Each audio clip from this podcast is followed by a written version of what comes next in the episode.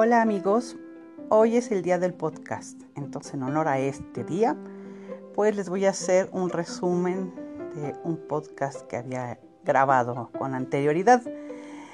Nuestra familia es de Angangueo, Michoacán. Por allá nació mi abuelita y ella nos comentaba, bueno, nació hace más de 100 años, en 1904.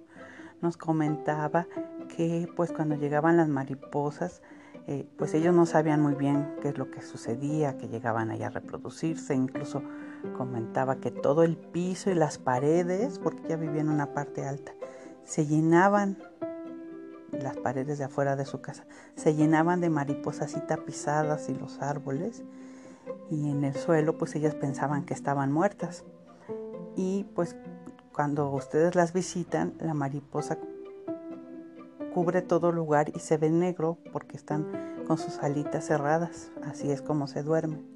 Y a la hora que empieza a darle los primeros rayos del sol, las mariposas despiertan y estiran sus alas que tienen sus colores preciosos naranjas. Y es un espectáculo increíble.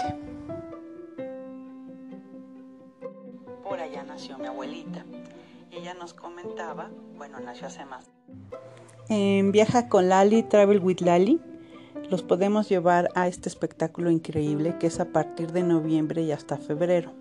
El 11 de febrero es la fiesta de la Virgen de Lourdes, que es la patrona de Angangueo, que por cierto ahí en chiquito está una que los parientes mandaron de Francia.